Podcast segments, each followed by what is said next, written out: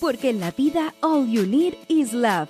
Majo Garrido y Aide Salgado te invitan a revisar el amor en el cine y la televisión. Películas y series que nos hacen suspirar, reír y llorar. Historias y personajes inolvidables. Aquí comienza Crazy Stupid Podcast.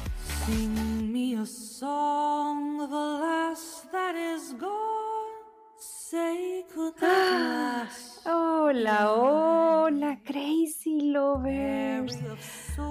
Ay, muy bienvenido a este capítulo tan especial. Mira, escucha esta música y de ella ya me transporté. Me transporté. Cierto, es una música que uno escucha y se va ahí al 1700 en, en Escocia. Hoy así es, chicos. Muy bienvenidos al capítulo número 55 de Crazy Stupid Podcast dedicado a una serie que ustedes nos habían pedido en innumerables ocasiones. Bienvenidos al capítulo de Outlander, temporada 1. ¡Yay! O como ya vieron en el título, como ya las más les gozó esto, vamos a estar comentando esta serie del año 2014 y parece que tiene muchos adeptos porque nos pidieron esta serie, pero hasta por el cansancio. Sí, la queríamos hacer hace mucho tiempo, pero como pueden saber quienes ya la conocen, son...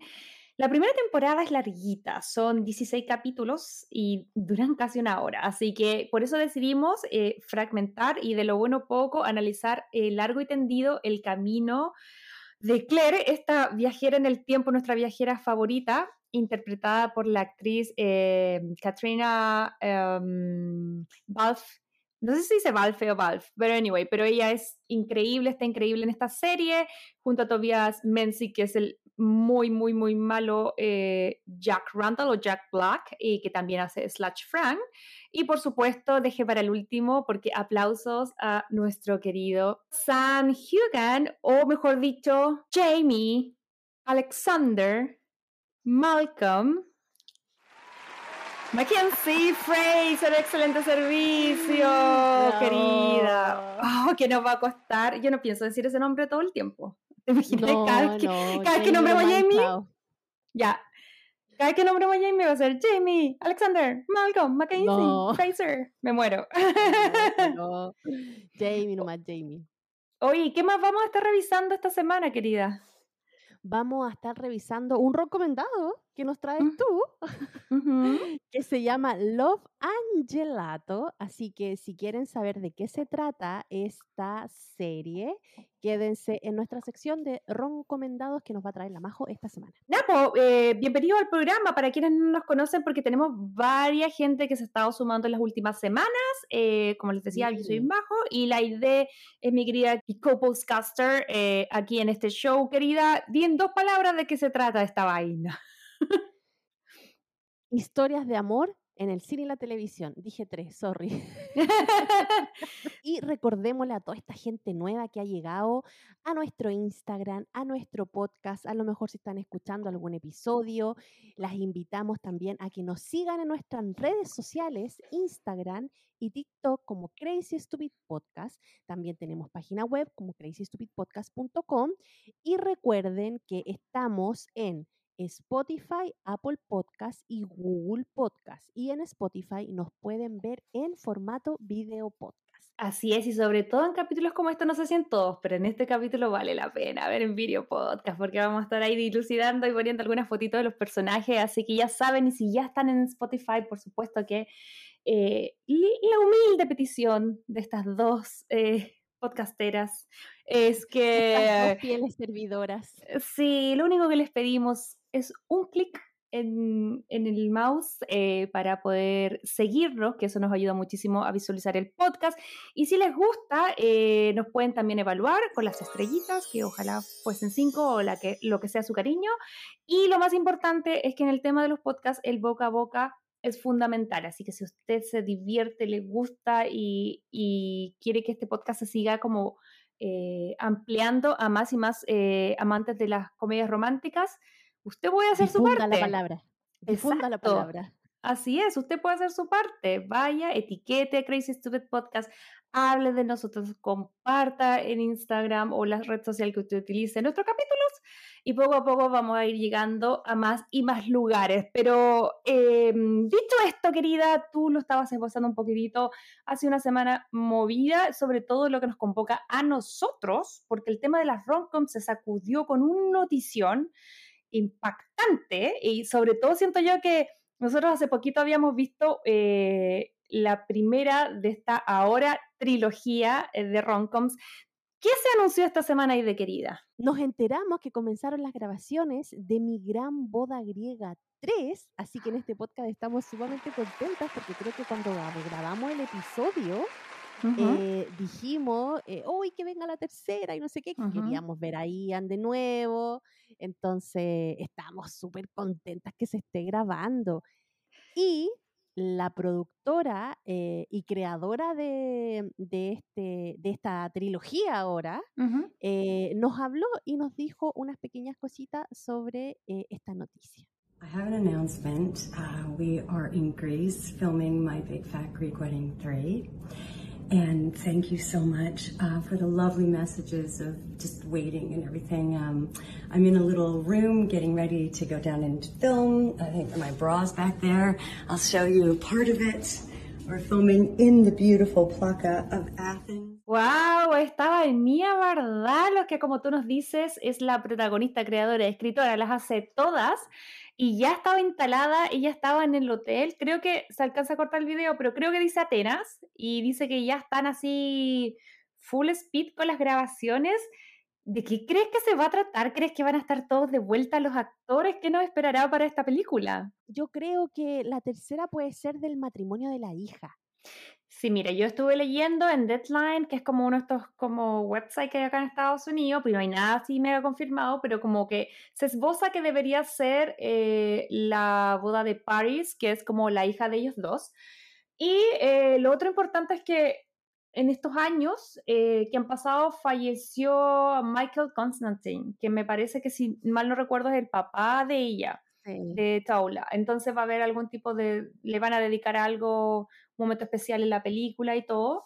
Eh, pero nada, me parece espectacular que, que, se desempolve una pareja que tenía, tenía tanta química, porque además eran graciosos los dos. Eh, fue bien novedoso en su época, entonces quiero ver qué, qué van a utilizar, ¿cachai? Para, para sorprender en, en este momento, ¿cachai? Porque probablemente eh, tienen que lograr ese mismo impacto, pero como con, con la sociedad actual, ¿cachai? Entonces va a estar tienen un gran desafío ahí, yo creo. Entonces, más ansiedad, así como más ganas tengo de ver cómo se va a desarrollar la nueva historia. De las felices, de las contentas, de que...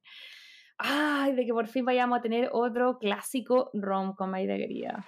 Sí, así que aplausos para esa noticia que nos tiene de las contentas y obviamente lo más probable es que apenas salga vamos a estar aquí comentando esa película en este podcast. Y también no solamente estamos on fire en este podcast porque eh, tenemos esas noticias de estas películas y series que nos gustan, sino también nuestra comunidad de Crazy Lovers explotó con el episodio pasado. Estaban todos muy contentos, recibimos ¿Y sabes por qué? ¿Por, ¿Por qué? Así es, eh, le fue increíble el capítulo, solicitaron temporada 2 ahí de querida, las redes sociales explotaron. ¿Quiénes se comunicaron con nosotros? Oye, no solamente nuestras redes sociales solicitaron eh, capítulo 2, sino que en Spotify también dejamos una encuesta y mucha gente contestó también ahí que quería y exigía, no, que quería eh, episodio número 2 de, del clon, porque sí, nos quedaron un montón de personajes súper divertidos y entretenidos para analizar también. Yo creo que vamos a ponernos de acuerdo con la Majo, con la Rocío también, eh, así que para que más adelante ahí estemos haciendo una segunda parte de esta telenovela que yo creo que nos sigue robando el corazón a muchas me gustaría leer algunos comentarios que recibimos. Por ejemplo, mm, a ver, dale. Cata Ollanadel Villa dice, me encantó el capítulo. Segunda parte, sí o sí. Háganse un favor y busquen en los YouTube el baile de Sein en el bar. Qué hombre más guapo y varonil. No hablamos de él también, po. No, porque no, no hubo tiempo, pero y tremendo personaje. Yo obviamente vi este posteo, me fue a googlear y está, y está buena la escena, está Está buena. buena, sí. Natalia Figueroa dice, ¿qué capítulo más nostálgico? También llegaba después del colegio a verla en familia almorzando. Ahora comentando el capítulo siempre pensé que iban a hacer el paralelo con Frankenstein. Qué clever la, la Natalia. Siempre nos da, los mejores, vamos, le vamos a dar el, el título como de editor de contenido eh, a distancia, Digital. digital. Dice, es la misma historia. El doctor se asustó y se hizo loco hasta el final. El monstruo nunca supo cuál era su lugar en el mundo, igual a la historia del clon. Definitivamente se inspiraron en ella. Y con respecto al final de los protagonistas, se esperaba que quedaran juntos, pero no podían tener la felicidad completa después de haber hecho tanto daño. En su búsqueda de la felicidad hicieron infelices a mucha gente. Eso, chicas, cariños y buena semana. ¿Qué, qué acertado su Oh. comentario? Súper bueno tu Sí. comentario, Natalia. Sí, tienes toda la razón, porque yo creo que se refería a Alvieri y su relación con Leo, que era este clon de Mm. Luca y todo. Y sí, pues full Frankenstein. Guión bajo, Danayela dice, ay, me sentí tan identificada cuando hablaron de los colores. Creo que fue lo que más me llamó la atención y gracias al clon sueño con ir a Marruecos. Somos dos. Dato ñoño dice, la primera vez que clonaron un animal fue en los 60 Y la oveja Dolly, que se llama así por Dolly, Dolly Parton, Parton, no se acordaba. por las células, eh, porque las células para clonarla las sacaron de una pechuga. fue en el 96 y fue tan famosa porque fue el primer mamífero. Y esta info me la dieron en el colegio hablando del clon. ¡Ay, maravilloso! Tremendo dato, Daniela. Oye, qué buena. Yo no cachaba todo eso. Sí, sí, yo después me quedé, cuando escuché el capítulo dije, no, pues si yo igual me acordaba de la, de la oveja Dolly, para mí es 97 y como que todo llega un poquito más atrasado a Chile, so pro- sí, for sure, ni- 96, yo creo.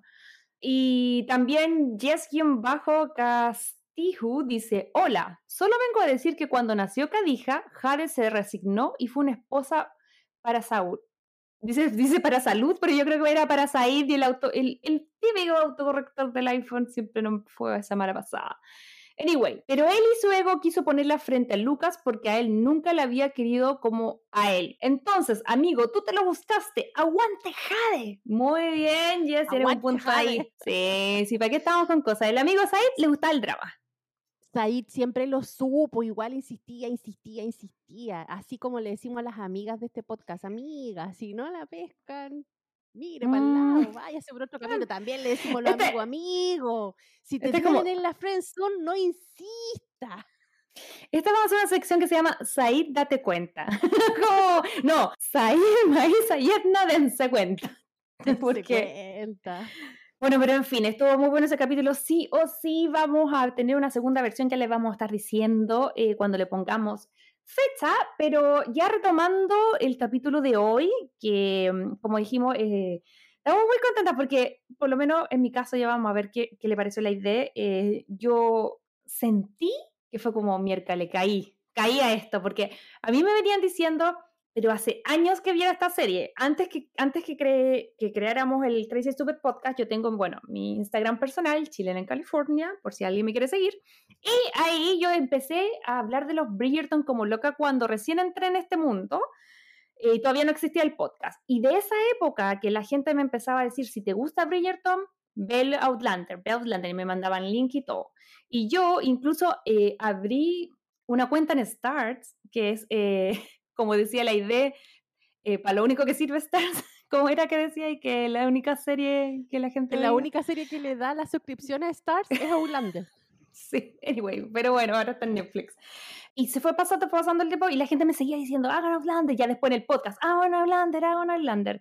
Y quiero decir que eh, entiendo completamente la, fic- la ficción, el fanatismo, eh, qué joyita, qué buen, qué buen mundo se me abrió esta semana. Eh, yo quiero saber ahí de querida, em, ¿cuál era tu percepción con la serie? ¿La conocías? ¿La habías visto? ¿Cómo fue tu primer eh, encuentro con Jamie. Porque las dos éramos virgen de Jamie, debemos decir. Sí, éramos totalmente virgen de Jamie hasta, hasta ahora, sí. Eh, mira, a mí me pasó que yo había visto las imágenes de los típicos trailers que te muestran cuando estás viendo algo en YouTube o cosas así, bla, bla, bla, y se me Ujú. colaba. Pero cuando lo veía me daba la impresión que era como una cosa más eh, corazón valiente. Bueno, igual se parece un poco a corazón valiente, Sí, po. pero era como más de guerra, como de pelea, más que de romance. Nunca me quedó la sensación de que era algo de romance. Mm. Entonces fue como que, ay, ya esos son puros escoceses peleando entre ellos in- con inglés y no sé qué. Entonces fue como que no me llamó mucho la atención, a pesar que a mí me gustan las cosas de época.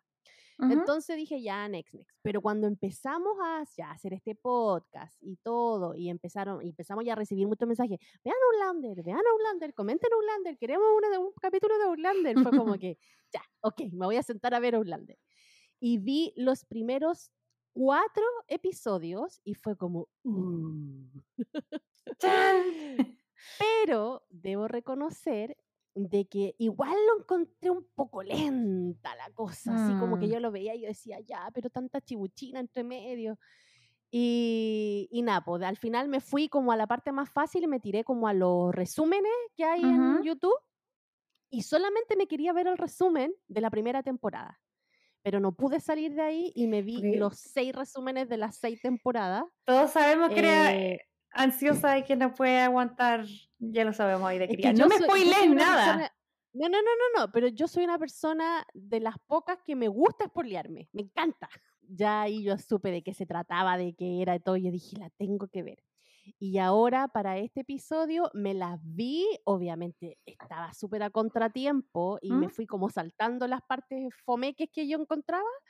eh, y nada, me encantó, me gustó la primera temporada, te juro que la disfruté y, y Jamie, es que Jamie es un, es, es una, es un alienígena, o sea, eh, no sé, ahí lo vamos a estar después comentando con la Majo, porque tenemos una sección especial para analizar a este hombre, Sí. a este personaje en realidad, eh, así que nada, pues yo caí rendida a sus pies. Sí, es que en realidad se nota que es un galán que salió de la mente de una mujer, una porque mujer. recordemos que, claro, no solamente esta serie es exitosa con sus siete, bueno, seis temporadas al aire, van a empezar a grabar la séptima, esta también está basada en la saga de libros de Diana Galvandón, que la primera es Forastera y bueno, nene, hasta el momento creo que son nueve libros, no estoy segura. Son Y- nueve, mira, tiene nueve libros, sacó unos diccionarios y aparte hay una novela gráfica. Y sé que ya está trabajando en, eh, que ya lo vamos a estar mencionando más adelante, porque vienen novedades con eso, en una especie, no sé si es de precuela, pero van a hablar un poco de los papás de Jamie y que son mencionados aquí en esta historia también. Y también creo que hay un libro al lado, y sí, corríjanme, porque acá hay que aclarar que la idea y yo somos, eh, o sea, nos subimos al tren de Outlander cuando iba en la Antártica, o sea, de verdad las dos nos pasamos la última, la última semana en el fondo viéndolo y amamos, así que todo lo que ustedes nos puedan aportar, corregir y lo, ponen ahí en, en Crazy Stupid Podcast. Así que yo me imagino que hay muchos fans de los libros acá em, y por lo que hemos podido dedu- deducir a través de sus comentarios, al parecer, a diferencia de los Bridgerton, los libros y las series se parecen harto. Y eso creo que los fans lo agradecen. Hay Crazy Lovers que nos han dejado mensajitos en nuestras redes sociales diciendo que efectivamente eh, la serie en sí es súper apegada al libro y especialmente la temporada 1 es calcado de Mm. eh, la serie con el libro. Así que igual eso también ayuda a que la gente que se ha leído el libro, que le gusta la trama ya por toda la, la, la, la saga que uno lee, y también lo pueda ver eso reflejado en la serie, yo creo que da como un plus Mm. más eh, a la fanaticada. po. Sí, yo debo decir que sí, pero hoy me pasa algo. Creo que va a ser una- una cosa impopular. Pero debo decir algo muy heavy. Preparo los chan, preparo los chan. Obvio, obvio que Team Claire y Jamie forever and ever. Pero bueno, me pasa algo con el actor que hace a Frank. Lo encuentro demasiado, no sé, lo hizo, o sea, lo hizo increíble porque el personaje era terrible. Entonces como que yo quedé súper impactada de la calidad de actor que tiene. Tobias Mason me parece que se llama. A ver, lo voy a buscar. Sí, sí, es el nombre. Eh, y encontré bueno, yo recuerden que yo solamente llego hasta la 1, yo no sé si después Frank se pone, lee eso o para dónde se va esta cosa, pero encontré que lo hacía increíble eh, porque lograba muy parecido a lo de que pasó la semana pasada con el clon, lograba diferenciar demasiado, ¿cachai? Frank de su tataratataratío sádico horrible. eh, y me llamó la atención el talento. Entonces me pasa que los personajes, por supuesto que es Jamie, y por sobre Frank, por supuesto, pero el actor fue como, mira, y empezó el a googlear donde salía, descubrí que estaba en The Crown, que no la he visto completa, que sale en Game of Thrones, que sale eh, en un montón de otras cosas, así que yo sé, yo sé que, no estoy diciendo, no soy Team Fran, pero, pero soy Team Toby, creo. pero creo que es como crush por el actor más que por los personajes, por su capacidad actoral. ¡Ah! Sí, totalmente, te creo. La única lesa Oye, que ya, yo... ya, ya, pero vamos, Pero, pero, vamos a lo- solo- a lo- Sí, sí, sí, solo decir esto. La única lesa, yo creo que todo el mundo está viendo como a Sam, a Jamie, y por todas sus otras cualidades, y yo así como, no, es que su calidad actoral. Anyway. Ya, pero bueno, ¿qué nos dijeron los Crazy Lovers? Los Crazy Lovers nos dijeron, por ejemplo, DSB Diseño dice, yo quiero que me aparezca un Jamie y me, y me diga Sesenash. Oye, pero es que ese acento, ya vamos a hablar de qué onda los acentos, los sexy que son. Entre más, entre más raro, porque es muy Háblame, raro. háblame en escocés, háblame en escocés. porque ya no, no nos vamos mejor directo a lo que todos están esperando, nuestra sección estrella, donde nuestra querida Aide tendrá la difícil misión de contarnos las aventuras de esta viajera en el tiempo. Esto es El resumen de mi mejor amiga. Outlander o Forastera es una serie basada en la saga de las novelas de la escritora estadounidense Diana Gabaldon. Fue estrenada en agosto del 2014 y su primera temporada se dividió en dos partes de ocho episodios cada una, con los capítulos que duran aproximadamente una hora. Esta serie está dirigida y producida por Ronald D. Moore, más conocido como Ron Moore, y es emitida por la cadena de Stars. En estos momentos, los actores principales, Caitriona Balfe eh, como Claire y Sam Hugan como Jamie, se encuentran eh, trabajando en la séptima temporada, la cual es muy esperada por los fans debido al cliffhanger final de la sexta temporada. Vámonos ahora al siglo XX, específicamente a Inverness, en Escocia, en el periodo posguerra en 1946. Acá conocemos a Claire, una enfermera militar, y Frank, un profesor de historia en Oxford. Ellos son un matrimonio que por motivos de la guerra estuvieron cinco años separados y que ahora por fin están juntos viajando por su segunda luna de miel Y para reencontrarse después de este tiempo separados deciden viajar ni nada más ni nada menos a Escocia a recorrer las tierras de los antepasados de Frank ya que éste estaba un poquito obsesionado con un pariente del siglo XVIII que era un capitán británico. Bueno, están en esa, así como investigando, viendo, conociendo los lugares, leyendo libros, yendo a sitios, cuando van a un lugar llamado Craig Nadun. Es un lugar con piedras que cuenta una leyenda muy peculiar, llena de misticismos, pero que en resumen, si te encontrabas en el momento justo y las tocabas, podías viajar en el tiempo. Y adivinen quién va a tocar las piedras. Claire, obvio. Ay. Y la Ay, nuestra viaja. Ay, por Dios. Y la vemos como viaja al siglo XVIII cuando los ingleses y los escoceses estaban en guerra. Así que acá vemos a una Claire muy confundida, no sabía dónde estaba, trataba de entender, pero no cachaba ni una. Eh, había perdido totalmente el sentido de, de- de qué época era, dónde estaba la situación, porque como que se desmayó al pasar Mm. por las piedras, entonces quedó ahí tirada en el, en el piso.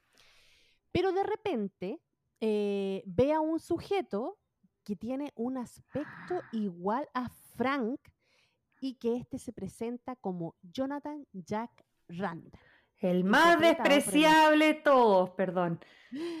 interpretado por Tobía Menzies. Y como dice la Majo, el más despreciado de todos porque era literalmente un hijo de la gran señora. Sí. Y coincidentemente, Jack Randall era el famoso tío que Frank andaba buscando y que estaba investigando sobre su historia.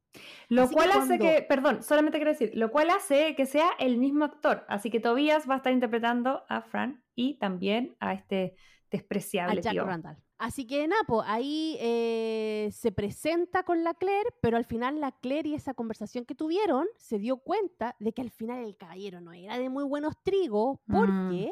La captura y trata de abusar sexualmente de ella. Pero cuando está en esa, viene un, un tipo en caballo y la salva. Y este era un tipo escocés que la llevó en su caballo, le pegó así como en la cabeza, la lleva en su caballo y la lleva nada más y nada menos a una cabaña llena de escoceses. Y aquí es donde conoce a redoble de tambores James, Alexander, Malcolm, Mackenzie, Freezer. Y el pobrecito estaba con un brazo dislocado y como ella era enfermera de guerra, obviamente lo ayudó a acomodarlo. Y este meet cute que se va, tiene pero por todos lados, que es súper salvaje, loco, chascón y todo. Yo tengo que detenerme en este Meet Cute porque ahí Sí, fue, no, no sé qué minuto del capítulo es, pero yo aquí dije, compro, compro esta serie en verde forever and ever, porque solamente Outlander puede hacer que coser una herida o dislocar un hombro sea sexy, porque era como eh, fueguito, así la típica, yo creo que muy parecido a, la escena de I Burn for You en Bridgerton, que era como eh, una chimenea o algo con fuego de fondo, él como con su kill, que son estas falditas escocesas, solamente con eso, torso desnudo hacia arriba y su hombro dislocado y ella como moviéndoselo, cosiéndoles una herida y tú estabas así como... Solamente Outlander puede hacer eso sexy. Ni, ni Grey's Anatomy llegó tan lejos, siento yo. Yo ahí yo dije, ya, listo, compré. ¿Cuántas temporadas tiene esto? Maravilloso. El resto de mi verano, Outlander. Bueno, después de esta gran hazaña de Claire, todos quedan muy impresionados y acá recién Claire le cae la teja que Mm. está en Escocia de 1743 y que viajó en el tiempo 200 años. Sí, cuando no ve las luces de la ciudad. Ahí fue como, ¿what? Sí. Ahí Sí. fue como, what, ¿dónde estoy? ¡Qué ¿Qué pasó? ¿Qué desesperación más grande! ¿Qué me hicieron estas piedras? Yo, ahí ese momento yo creo que, no sé si te pasó a ti, Aide, pero esa sensación de decir, si a mí me pasa eso, como de viajar en el tiempo, quisiera viajar al futuro, pero al pasado yo creo que sobreviviría 30 segundos. Como que con mis habilidades esta semana, bueno, se pueden ver en la casa como estoy como con problemas a las manos, todavía estamos figuring out si es tendinite o un escarpiano, pero anyway, pero estoy con molestias. Así que estaba fuera del computador y del celular por mucho rato. Y te juro que mi vida eh, no tenía sentido los primeros dos días.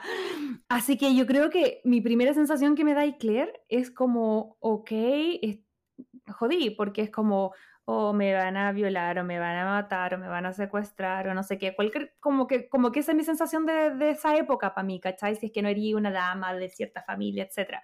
En cambio, yo creo que Claire tiene una cualidad increíble que es muy inteligente, tiene conocimientos como médicos por su background de enfermera y de que ella estuvo efectivamente como, como parte del, del ejército de Inglaterra en la Segunda Guerra Mundial. Y además siento que como su relación con Frank, que era este nerd de la historia, hace que ella esté como mega hipercapacitada para estar allá. O sea, si hay alguien que se la podía sobrevivir en 1700 era Claire, porque no sé de cuánto dura tú, pero yo duro medio día. No sé. Oh, yo también creo, ¿sabéis que pensándola bien? Eh, sí, yo también creo que duraría re poco. Habría pegado un resfriado de estos que no se pueden mejorar con, ah, con penicilina o antibiótico y muero, muero. ¿Verdad? Pues imagínate, te dan esas amigdalitis monstruosas que te dieron todo marzo y abril. Estáis loca, me muero. Por eso te digo, o sea, al Son un cambio de temperatura y ahí, chao, de que te vaya bien. Somos super pollo. En Somos fin. Ya, pero Claire no era pollo. ¿Y qué le pasó a ella? Claire no era pollo, era súper inteligente. Aparte, como decís, tú tenía todo este conocimiento eh, de que Jack, o sea, que Frank le había dado, eh, porque era profesor de historia y, y porque estaba obsesionado con, con la investigación sobre su pariente Jack. Entonces, nada, pues tenía un montón de datos en su cabeza y por eso yo creo que también la ayudó a sobrevivir en esa, en esa época. Ujú. Entonces acá Claire comienza a conocer a un montón de escoceses y a relacionarse con ellos en donde en un principio obviamente todos desconfiaban de ella porque había aparecido de la nada, pues todo el mundo le Mm. preguntaba, oye, ¿de dónde venís? ¿Cuál es tu aldea? Y no sé qué, y ella, ah, sí, no, por allá, por aquí, por aquí, y nadie cachaba nada. Pero igual la albergaron porque dio la primera impresión de cuando le arregló el brazo a Jamie, eh, después tuvo otras eh, escenas donde estuvo expuesta como a cuestiones y al final como que ayudaba más que hacía que sospecharan. Entonces, bien. Entonces acá Claire se da cuenta que entre Jamie y Jack, que recuerden que Jack es el tío este que veía a Frank y el malo, había una bronca que llevaba un tiempo. Porque este capitán era. Abusivo, sádico y un poco cínico también. El más El despreciable de todos. El más despreciable de todos. Sí. Ahora viene el más despreciable de todos. Por Por, eso eso, le llaman Jack Black Randall. al Black. ¡Yeah! ¡Ay, qué horrible este hombre! Hay hombres horribles y Jack Randall Black. Sí. Anyway. Bueno, entonces había cachado esto, que estos locos no se llevan bien, no sé qué. eh, y nada, pues al final después se entera de que, claro, no, no se llevaban bien porque eh, en un tiempo atrás eh, el Jack había agarrado latigazo a- al Jamie, porque el Jamie obviamente se puso a defender a la hermana Mm. de, de unos abusos ahí que el Jack quería hacer con ella. y nada, pues le dieron azote de latigazo. Sí, le dieron esa parte igual cuando la cuentan. Sí, yo creo que, claro, más adelante seguramente vamos a hacer todo un, un detalle sobre, sobre Jack y, y su eh, atracción por hacer sufrir a la gente, física y psicológicamente, que yo creo que ahí uno se da cuenta que, ya yo sé que en la época a lo mejor eran los castigos, las leyes y todo, pero él lo hacía por gusto.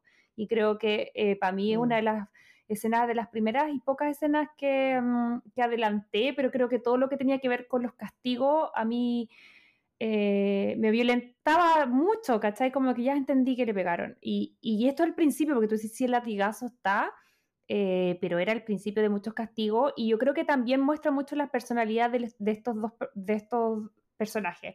Por un lado, lo sádico que era eh, Jack from the Black, pero por otro lado, tema del honor y la masculinidad, como di mi palabra, yo creo que tenía que ver mucho con la época, y no solamente, me retracto, no solamente con la masculinidad, sino que con la época y la palabra.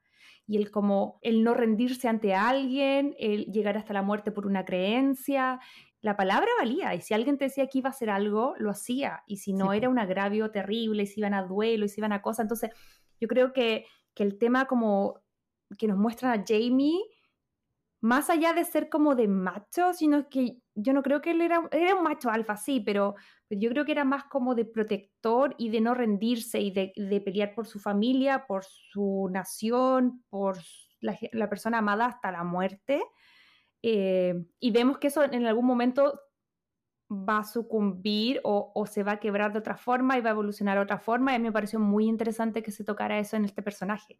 Entonces, a medida que pasan los días, eh. Claire también se va dando cuenta de la ignorancia que tenía la gente en ese tiempo eh, con respecto a las enfermedades y ella sabía de que a lo- mejor si hablaba mucho de los conocimientos que ella tenía como enfermera del siglo XX, la Mm. iban a tildar un poco como de bruja y la podían quemar. eh, así que decide empezar a ayudar a la comunidad, pero de forma muy piola, así como muy... Vamos a buscar hierbitas con esta amiga que se hizo, que, ¿cómo, cómo se llamaba la amiga? No, no, Gilly, algo así. Sí, con ella, em, entonces ahí tratando de ser bajo perfil. Mm. Y así vemos cómo Claire, cómo Claire pasa toda la primera temporada em, cuestionándose un poco eh, eh, si quiere volver, no quiere volver, si se quiere quedar ahí o no.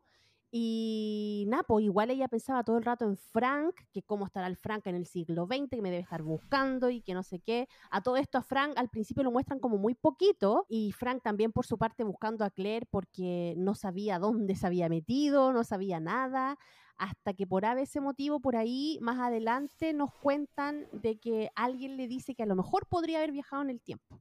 Sí, Así es que, perdón, solo decir, es que ahí es importante porque recordemos que que este viaje de Claire pasa en una festividad, no recuerdo cuál, que es una especie como casi de Halloween de Escocia. Recuerden que Halloween es una derivación de otra fiesta que se hacía en Irlanda, que viene de esas partes de Europa.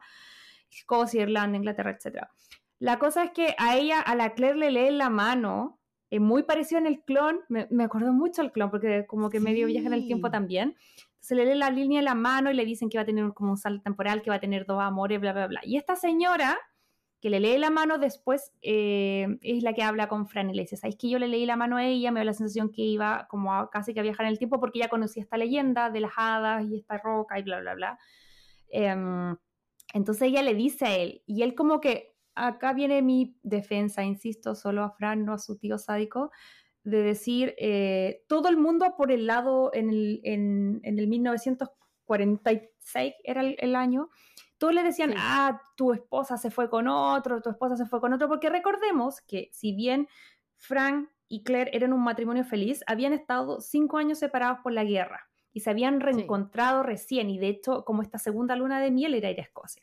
Entonces todos le decían, no, se agarró otro mino en el camino, se fue con él, ¿cachai? Más encima que habían visto como un espíritu extraño, como una especie de escocés, una sombra extraña que la miraba desde la ventana desde afuera. Fran había visto eso. Entonces todo el mundo le decían, como que hasta los mismos policías le decían, ya, ya, tu señora se fue con otro, deal with it, ¿cachai? Como, listo. Pero Fran sentía que no, que no, que no. Entonces con, en, cuando esta chica le dice esta historia, él y él que también sabía mucha historia, como que se convence y va hasta las piedritas que le habían viajado. Y esa escena, siento yo que es como un poco el final de la primera parte de los primeros ocho capítulos, cuando ella ya ha dado, han pasado muchos meses, ha dado muchas vueltas, y ella va a llegar a la piedrita, ¿cachai?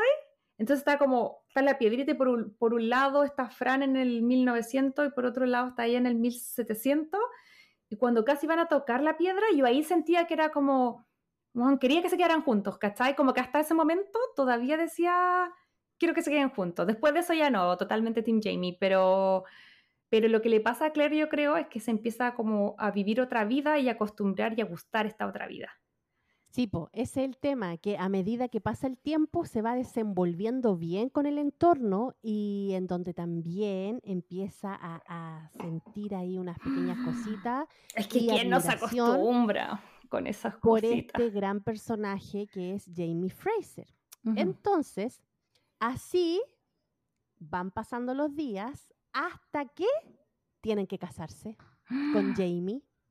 ¿Por qué?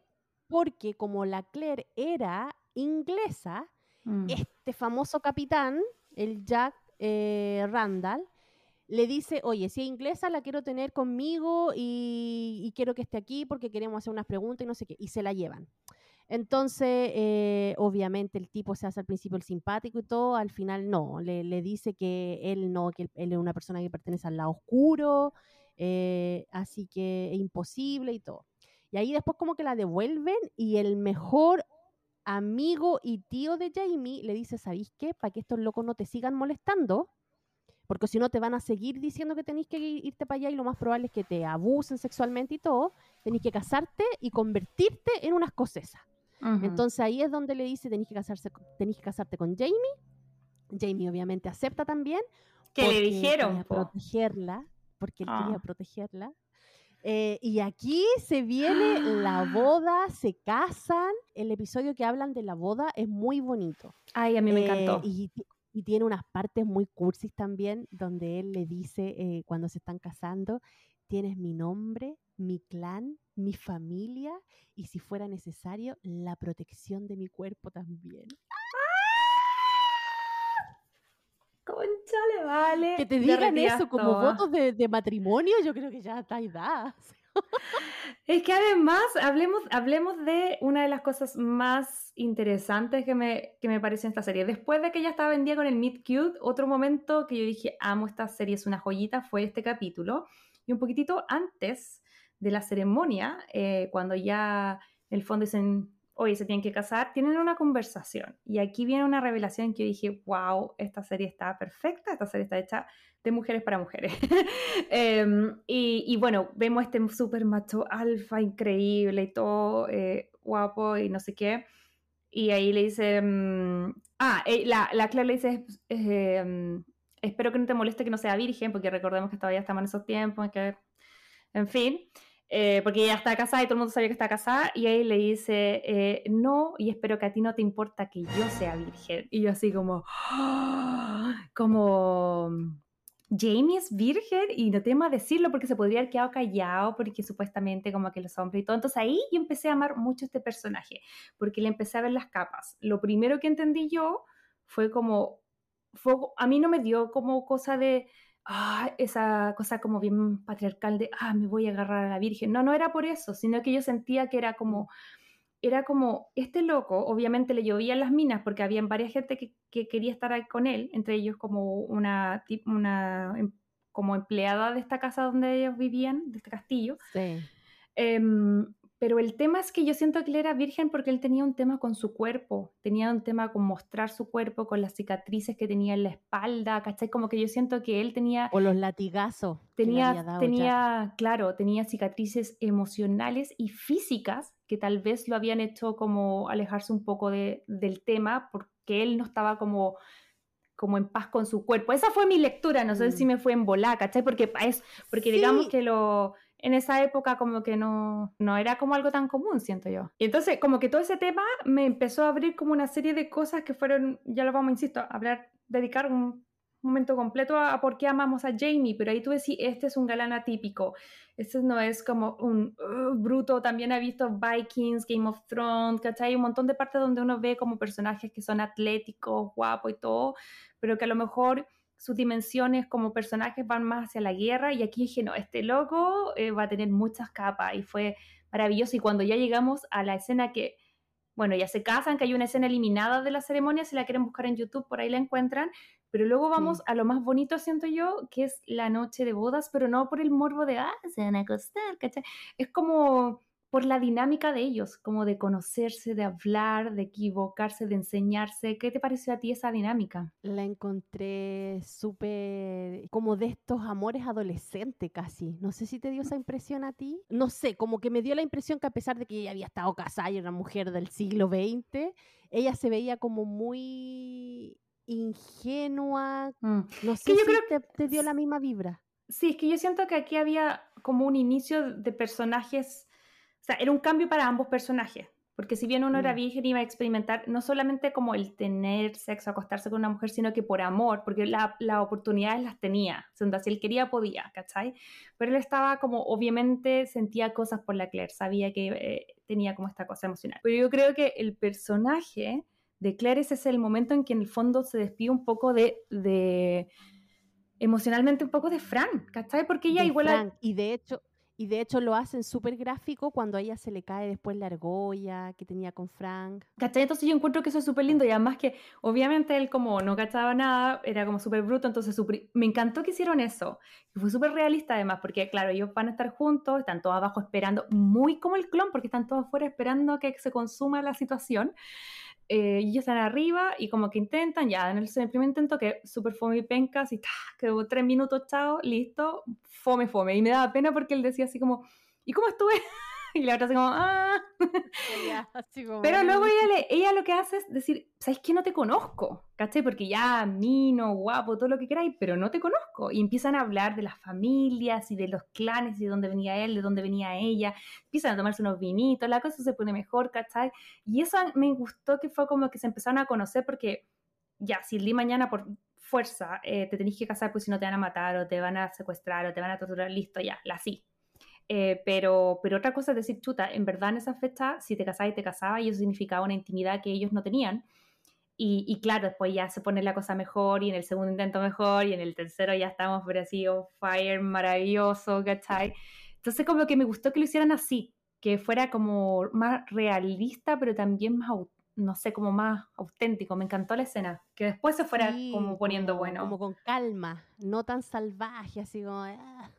Sí, porque uno esperaba que la noche de boda iba a ser onda upa chalupa, maravilloso, y te dan este twist, y después con el tiempo, yo obviamente agarran vuelo, ¿cachai? Pero, pero encontré que era demasiado linda la, ese capítulo. Como que... Sí, sí, está súper bonito ese capítulo y como te digo, me gustan esto, como que ellos están ahí conversando y recuerda cuando se casaron eh, y el vestido de ella. ¿Qué pensáis del vestido de ella? Qué bonito ese vestido, por Dios. Sí, y algo que agradezco de toda esta serie es que no, no sé, yo no, no, entiendo mucho de moda, pero sí ya puedo ver que es como muy claro, 1700, como que eran, se ponían como unos cojines acá para una especie de cadera como cuadrada y después eso cambia en el 1800 con el Bridgerton es como al revés, es como un corte, espérate, creo que se llama, no sé, pero que es como las pechugas apretadas y luego suelto, pero como como sin cadera, es como recto, te fijáis, como en la época de los Bridgerton es más recto, en cambio acá es como para el lado. Está súper interesante ver esos cambios. Como, porque uno antes decía dama antigua, me voy a disfrazar en el colegio de dama antigua, ¿cachai? Pero hay un montón de, de cosas ahí de diferencia, está, no, espectacular. Así que nada, pues se casan, eh, la boda todo un éxito, eh, ella se da cuenta de que igual empezó a sentir cosas por, por Jamie, eh, a pesar de que era una persona que estaba entrando recién a su vida y que tenía toda una historia con Frank. Em, entonces como que igual ella se sentía culpable porque en un momento dice, soy vígama, o sea, eh, y, eso como que le remordía mucho la, conciencia. Eh, pero al final después, como dice la Majo, ya se entrega, em, se da cuenta de que esa es otra vida. Aparte que obviamente Jamie también se la hace fácil en el sentido de que le da como, como todo igual bien, po. Así que, eh, Napo, pasa el tiempo, ya están casados, bien, eh, supuestamente creen de que va a estar libre Claire de, Jack Randall, eh, pero al final no, pues la toman prisionera de nuevo, se la llevan porque la creen, en una de esas se encuentran con unos militares de, capa roja, que eran los ingleses, eh, mata a uno, pero después se la llevan igual. Mm. Y ahí la rapta eh, de nuevo eh, Jack Randall. Y ahí viene Jamie, la salva. Y ahí tienen la primera pelea de matrimonio. Que es mm. como la. que a mí me da mucha risa porque era como muy marcada la primera pelea de matrimonio. Y aquí vienen unas escenas muy raras porque obviamente en el 1700 no se fue el charchazo se fue de charchazo la Claire, weón, le pegaron así como unos correazos. Porque según el Jamie, ella había hecho de que los ingleses la capturaran de nuevo. Yo solamente voy a decir esto, no es, no es en defensa, para nada, por supuesto que no estoy a favor de esto, solamente me da risa dos cosas. Primero, es que Claire, qué mina más buena para ser enemigo. La loca era como, cállate. Era como que llegaba a un lugar, decía dos palabras y hacía un enemigo. Al lugar que llegaba, onda, no podía hacer la piola. Como que tenía ese efecto medio fliba, como de hablar y decirlo todo. Y es como, loca, si, sobre todo tú que venís del futuro, sabéis que no vaya a cambiar el patriarcado en esa época, sabéis que, onda, queréis sobrevivir, haz la piolita, no te destaquís, ¿cachai? Anyway. Ella siempre se metía en problemas y había que rescatarla. No justifica la violencia, por supuesto que no.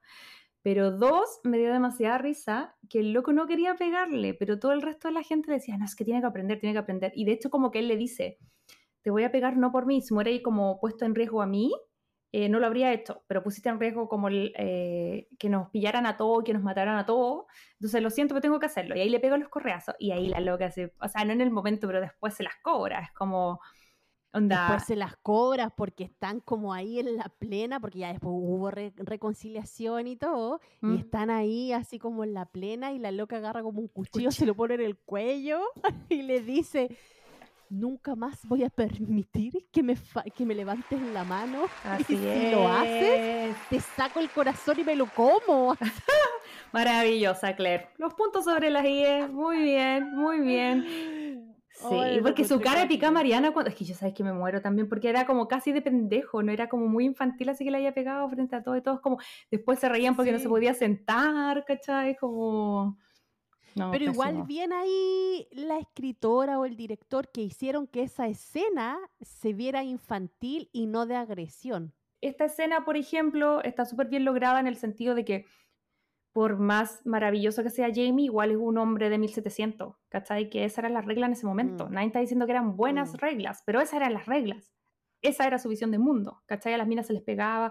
De hecho, en algún momento lo que a mí me gustó mucho, que nos saltamos un poquitito, pero todavía no estamos tan lejos de esa escena, cuando ellos después tienen como eh, su intimidad en esta noche de boda, la segunda y la tercera parte, eh, como que la Claire lo empieza a pasar bien, ¿cachai? Y empieza como Sí. ser jadido y como que se nota que lo está pasando muy bien. Y, dan a entender como que ambos terminan y todo. Y, mm, y Jamie dice, "¡Ah! ¿las mujeres lo pueden pasar bien? ¿Cachai? Como que está sorprendido y que él pidió consejos a todos los brutos de sus compañeros de eh, galos de, que estaban ahí en el clan y todo eran como, hasta en ese momento la mujer era como solamente un objeto de, Como un objeto, po. de placer para ellos, no importaba lo que sintiera Claro. la otra persona. Y de hecho también lo otro que es súper cute es que él no sabe nada, entonces cuando la va a agarrar por primera vez, la agarra por detrás como los animales, como que no cacha por dónde Sí, porque decía que pensaba que era como los caballos y ella se reía así y le decía como que no sabía que podía hacerlos de frente, así como cara a cara. Weón, fue como, ay, por Dios.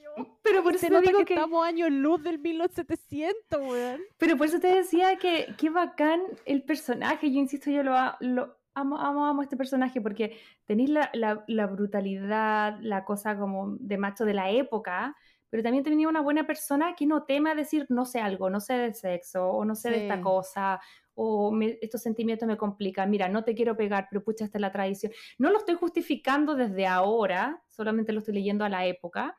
Y me gustó que se incluyera también, porque si tú me ponías un tipo que nunca le levantó la mano a la, a la señora, en esa época yo te diría poco probable. ¿Cachai?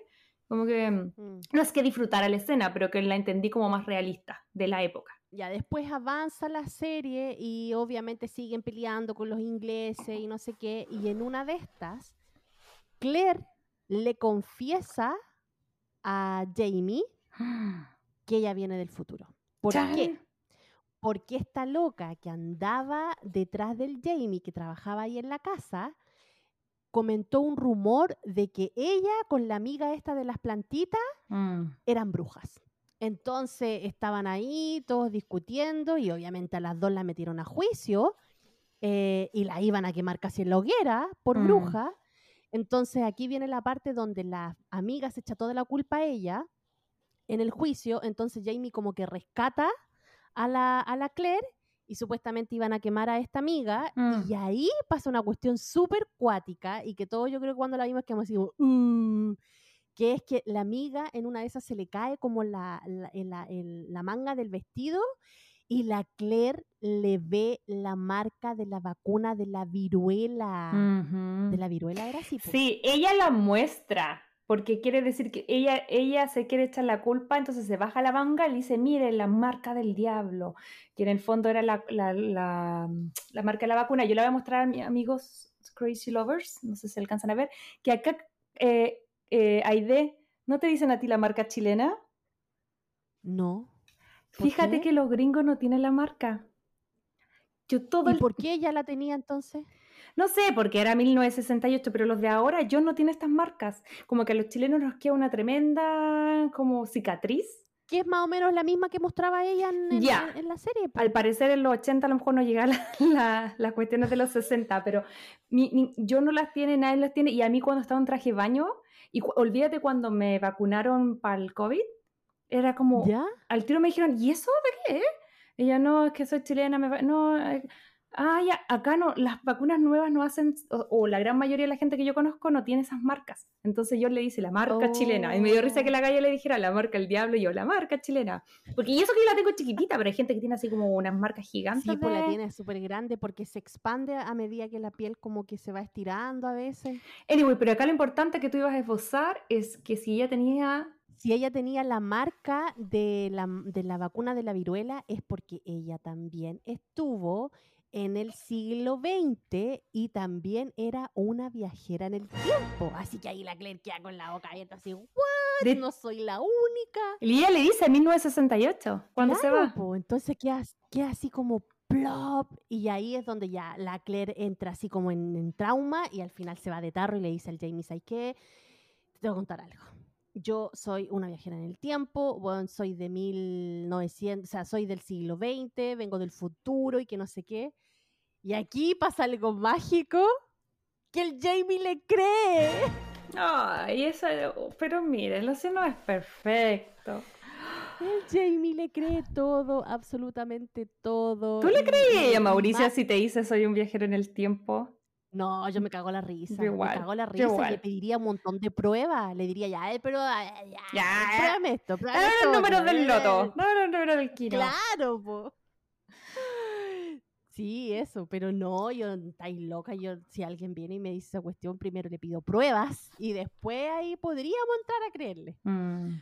Pero bueno, la cosa es que Jamie le cree de inmediato, eh, le dice que sí, ya, que se la compra y que más encima la va a ayudar a volver a su época.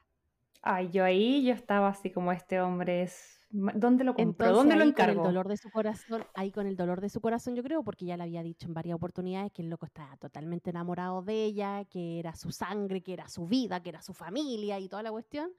Y Napo la lleva a las piedras y la- le dice así como que se despide de ella y todo.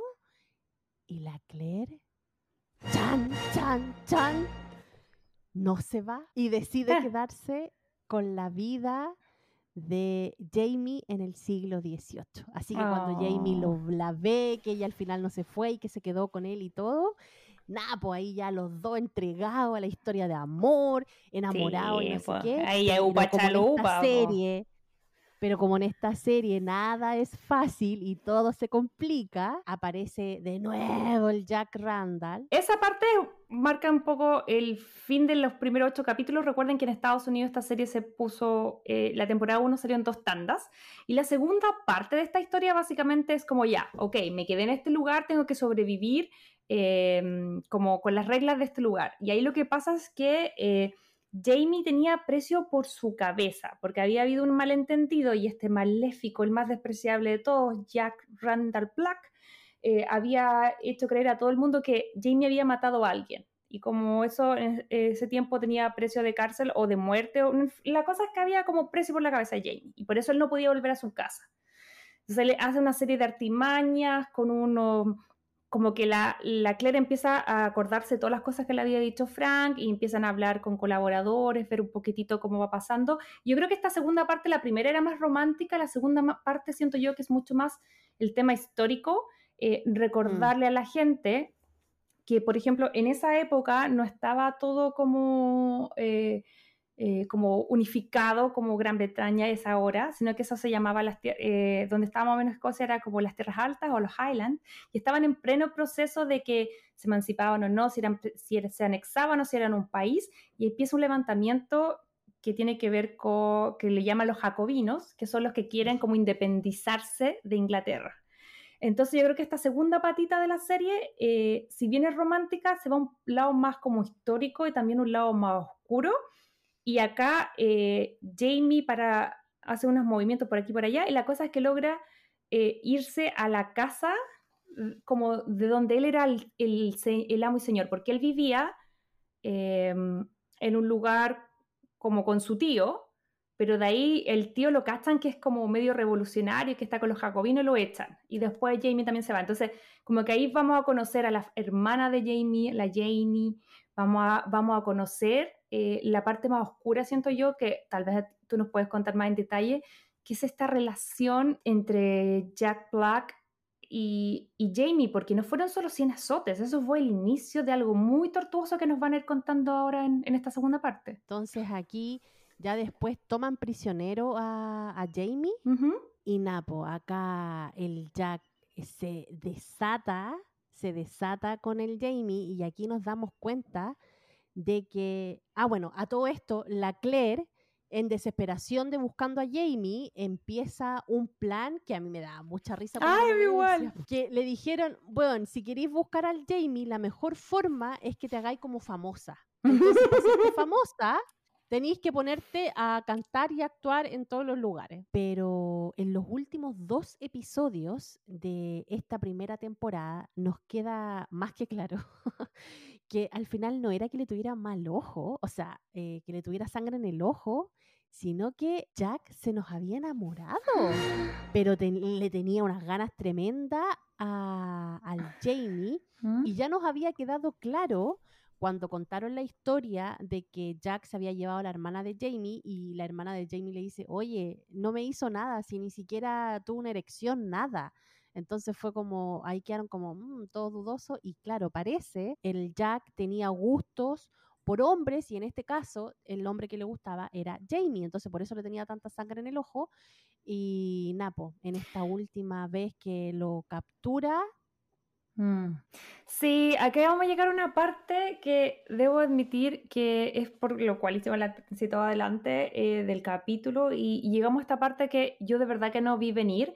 A mí me pasó que hay varias pistas y, em, y ya bueno, primero está eso que como que supuestamente va a violar a la hermana pero no lo logra. Después hay una parte donde directamente entre lo, porque al final a Jamie le dan 200 latigazos y en los segundos latigazos o sea, anda- se le ve, es como los huesos expuestos de la espalda, o sea, la gente se desmaya, ya nadie mira. El único que lo estaba pasando bien con esos azotes era Jack Black. Ya la gente que típico que estaba Mm. como, eh, sí, dale, y ya como que estaban mal.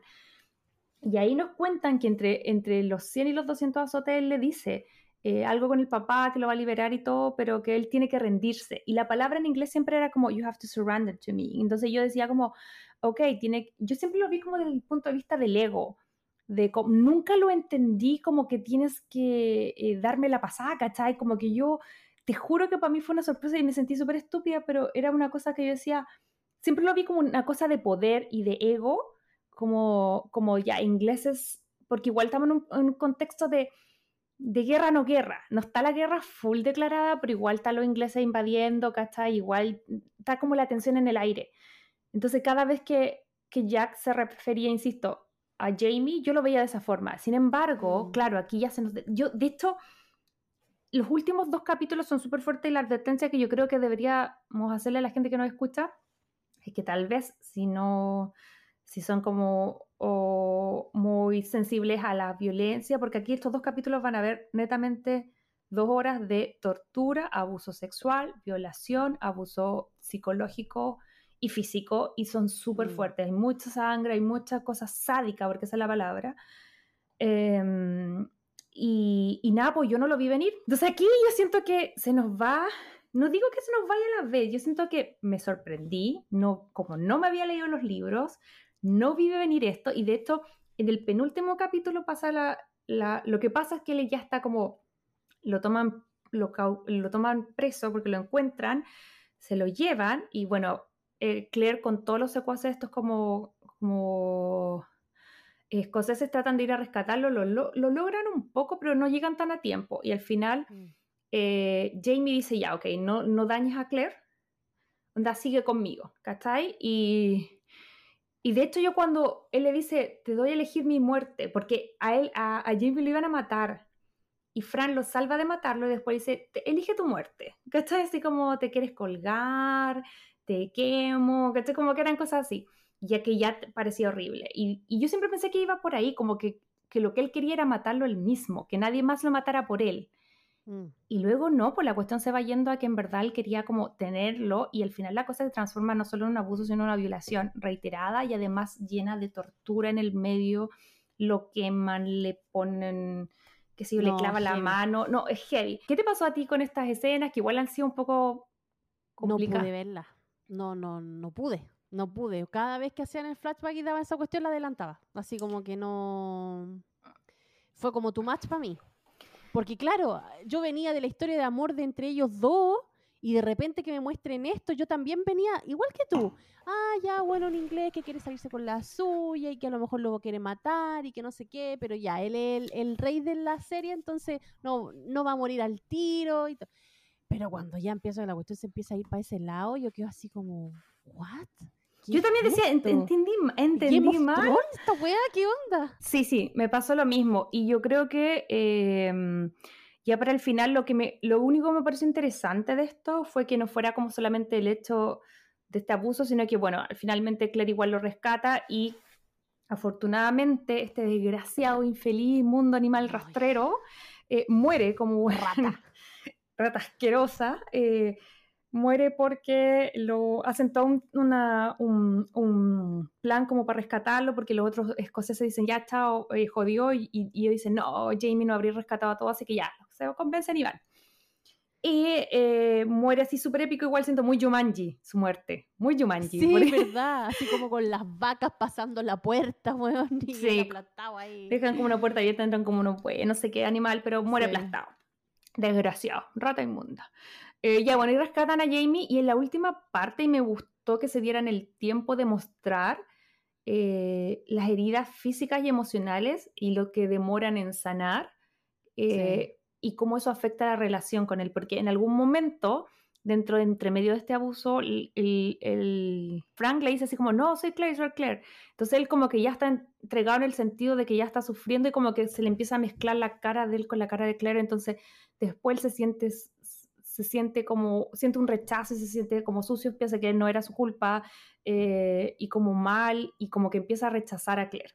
Entonces ahí hay una, me gustó que hablaran de esa, de hablaran de ese proceso que es tan importante que más allá de que fue en 1700, el siglo XX, el XXI, eh, las heridas eh, físicas y sobre todo las emocionales son demasiado complicadas de tratar y afectan forever. Entonces eso, eso sí lo encontré Sí, po. interesante, pero me Sí, quedé y, y yo creo que yo creo que a nosotros, a la Majo y a mí, nos choca, no por el hecho de que a lo mejor sean dos hombres, no, no, Mm. no, es, no, no, no va por Mm. ahí, va por el hecho de hacer algo que la persona no quería que hicieran con uno y más Mm. encima de eso súmale agresión física, psicológica y, y que más encima estén abusando de ti, eh, eso es lo chocante. Así Porque la- si hubiera sido sí. un hombre con una mujer, yo creo que a mí me hubiera impactado exactamente igual como, como lo vi con ellos dos. Porque el tema ahí no era la orientación sexual de, de Jack, No, era po, que era un no. sádico. Él se excitaba Mm. no porque era, un- o sea, no solamente porque era un hombre, era, se excitaba con la espalda llena de marcas.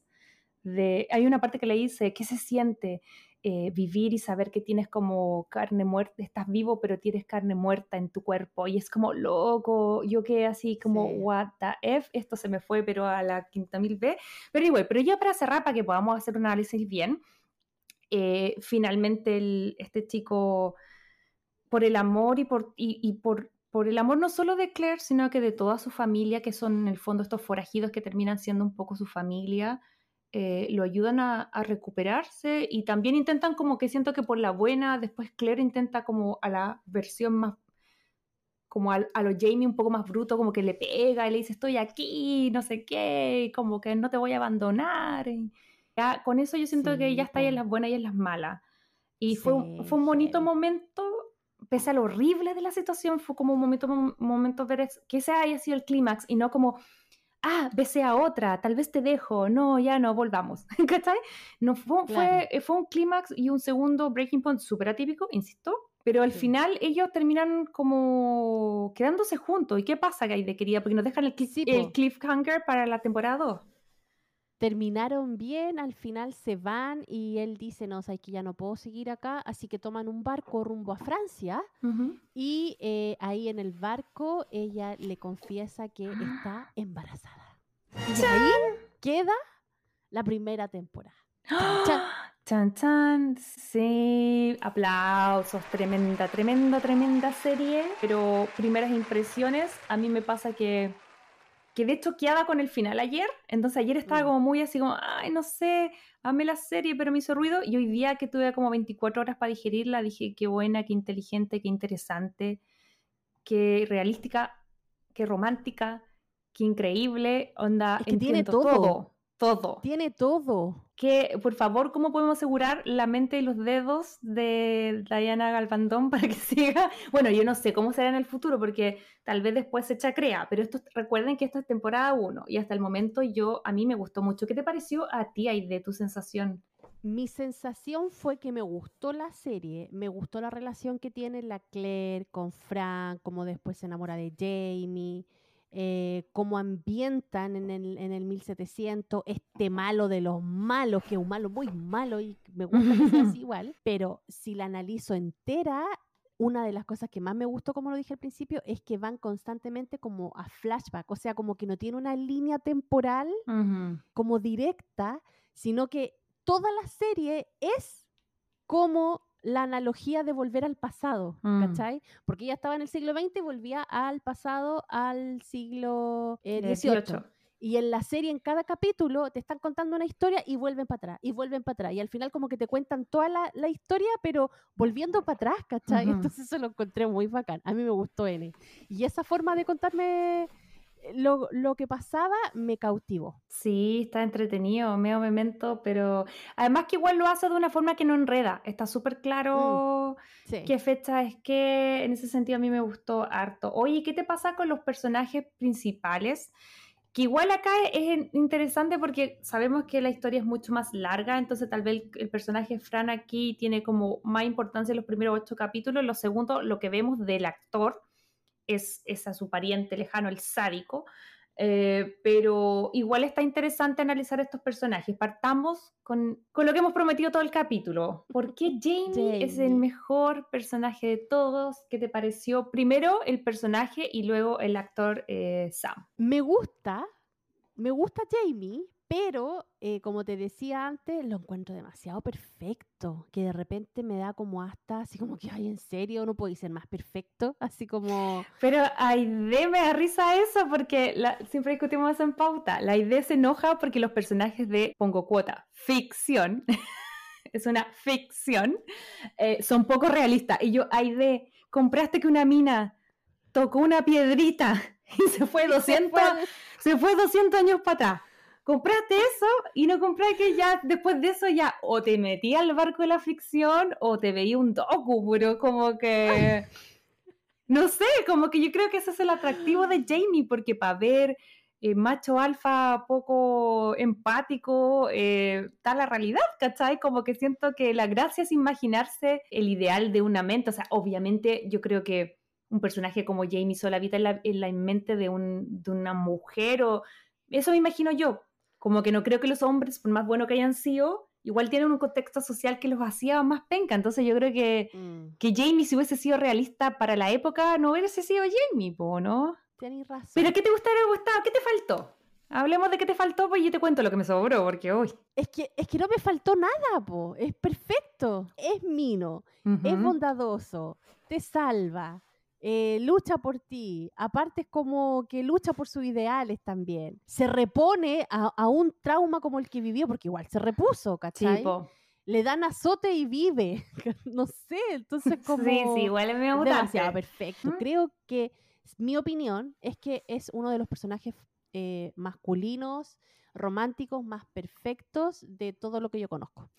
Pero yo creo que eso es lo que a mí me gusta, yo concuerdo contigo. Y yo creo que tal vez, claro, hay una perfección que lo hace poco realista, pero esa es la gracia, porque siento que es Mm. lo que nos hace darnos cuenta de, oye, mira, se puede hacer, o sea, se podría hacer así, o mira, qué poco, qué, eh, poco habitual es que un macho súper alfa a la vez sea sensible, pero tenga alto dominio del consentimiento, que sea guapísimo, que tenga un acento chistoso, interesante eh, no sé, que sea honesto, que sea tan genuino que no les dé miedo esconder que es virgen o no sé qué, o esconder su, su trauma. Y lo que más amé de él, lo tengo aquí anotadito, dice, porque tiene instinto protector de su familia, de las mujeres en general, porque eso es algo que yo creo que lo había dicho en otros capítulos, no es como que solo sea bueno con Claire, es bueno con la hermana, bueno con todas las mujeres que se le pasan por delante, ¿cachai?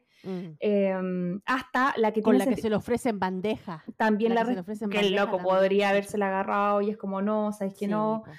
Eh, creo que lo que más me gusta es que siento que es bastante evolucionado para la época y nunca, pese a ser este macho protector que tiene esa línea súper importante de cómo te, proge- te protegeré hasta con mi cuerpo y todo, pese a eso, ya se me dio la- la- un bajón del de típico macho de los 1700 que con esos latigazos un poquito, o sea, con esos correazos, pero él nunca obligó a la Claire a hacer nada que ella no quería. Y como que el nivel de consentimiento de este tipo era increíble, porque fue como, le preguntó si se quería casar, no llegó y la tomó, después que se casaron fue como, le preguntó siempre todo, incluso cuando le daba rabia, porque la Claire igual era, ya vamos a hablar de ella, pero igual era busca pleito, igual como que iba a buscarla y como que siento que cuando más lo amé fue cuando, pese a que él tenía sentimientos importantes con ella, cuando se entera de la verdad, no le impide regresar a su, a su marido, ¿cachai? Como en los años 20, y ahí yo dije, este loco No, es... está matado de perfecto, po. Sí, y yo Ni creo... siquiera era egoísta.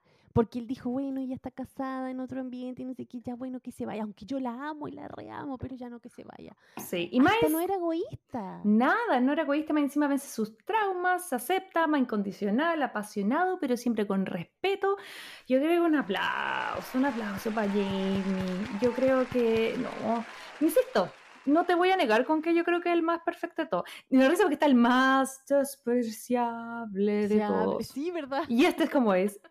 Es el, El más perfecto. perfecto. de todos. Pero, pero sí, creo que eso también hace que, si bien un personaje creado en la ficción a través de los libros, eh, creo que el actor igual eh, está súper bien, porque son zapatos difíciles de, de subirse en ellos, ¿cachai? Porque sobre todo, si nosotros estamos enamorados de Jamie después que lo vimos una semana, imagínate el nivel de fanatismo que debe tener la gente que leyó los libros hace muchos años atrás y que estaba esperando la serie, ¿cachai? ¿Tú ubicabas a, a Sam? Se llama... No, fíjate, no lo ubicaba, nunca lo había visto en ninguna película, o a lo mejor lo vi, pero nunca lo reconocí. No Mira. si tú lo habías cachureado en otra cosa. Sam Heughan. Yo, o sea, la primera vistazo le había dado, por supuesto que era Outlander, porque si bien no la había visto en detalle, igual esa, esa imagen, que sé que no es de esta temporada, pero hay una imagen donde eh, Jamie se está como bañando en un río y se hace así, se corre el pelo. y esa imagen Sí, sí, estaba sí, en esa imagen es famosa. Sí,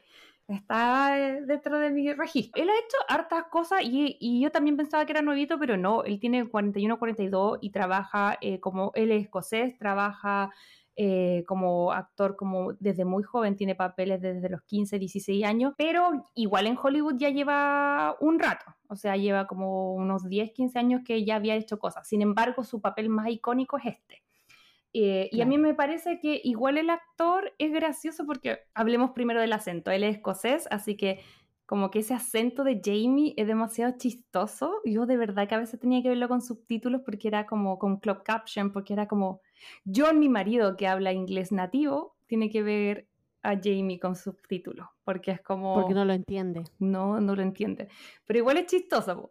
Eh, entonces, como que siento que el actor es como la versión un poco moderna de Jamie. Obviamente, seguramente no tan perfecto, no tan wow, galán, increíble como, como este personaje, pero me parece que lo hace súper bien. Pero me parece que además es muy chistoso y hace una dupla muy bacán eh, con Graham McTavish, que hace de Douglas Mackenzie, que no entramos mucho ahí. Yo creo que eh, hay toda una trama que tiene que ver más con el lado histórico que son los Mackenzie, que es el clan al que técnicamente pertenece mm, Jamie, y está su tío Ujú. Dougal, y, y también está Colum, que es como la persona que está a cargo de todo este mini como clan o reino, no sé cómo llamarlo, Eh, y ellos tienen toda esta movida de, de, de revolución. Este personaje igual es súper duro y como más mala onda, que nunca sabéis si está 100% en el bien o en el mal, porque con Jack Black sabéis que está en el mal. Con Douglas tiene momentos que yo decía, este loco es bueno, este loco es malo, pero en la vida real, eh, Graham y Sam son así besties. Y han hecho un montón de cosas juntos, aparte del, de De la Outlander. serie. Oye, sí, esto partió un poco, ellos contaban que, que como pasan tanto tiempo grabando por Escocia y todo, em, empezaron a tener como los fines de semana libre, pero no se devolvían a sus casas, entonces como que tenían tiempo y fue como, ya, vamos a explorar acá, vamos a hacer un hiking allá, vamos a comer acá. Y empezaron como a documentar eso y fue como, ok, tal vez podríamos empezar a grabarnos, hicieron historia en Instagram. Y al final lo primero que hacen, porque porque bacanes, obviamente hacen un podcast y van contando esas historias porque ellos arriendan un caravan o una como esta como van para poder salir y se van a explorar la naturaleza que es increíble en Escocia. Y eso lo registran en su podcast, que le va increíble, y, y- y viene Men in Kilts, que es como hombres en faldas, creo que es la traducción en Star. Debe estar en Star Play o Star Plus, no sé cómo se dice afuera. Eh, y está entretenidísimo. Yo me estuve viendo unos capítulos, les voy a dejar acá unas imágenes, eh, me maté de la risa, es muy como... mm, De partida la dinámica que tiene es muy chistosa, eh, se tiran todo el rato la talla, como que Jamie es más goofy, Grafton es como un- el viejo más pesado pero igual simpático, prueban comida, son temáticos, eso es entretenido, porque no van recorriendo Escocia así como geográficamente, sino que probablemente así lo grabaron, pero lo que muestran es como, eh, qué sé yo, el deporte, eh, la cultura, la comida, los lugares, las tradiciones, entonces es muy chistoso y hacen todas estas cosas en eh, que son estas faldas escocesas, que yo debo preguntarte, Aide querida, ¿qué te pasa con las faldas escocesas? Con todo respeto a la tradición de las faldas escocesas, ¿qué te pasa? Porque a mí fue un descubrimiento esta serie, fue como, "Mm, mish". ¿Te gusta? A mí me da lo mismo en realidad. No, no, no es como que. mm, sí. A mí me había parecido atractivo cuando vi que se casó, ¿cómo se llama? Troy. ¿Cómo se llama el que se casa con la en Sex and the City con la Charlotte, que es escocés? Troy, po, sí. Troy. sí.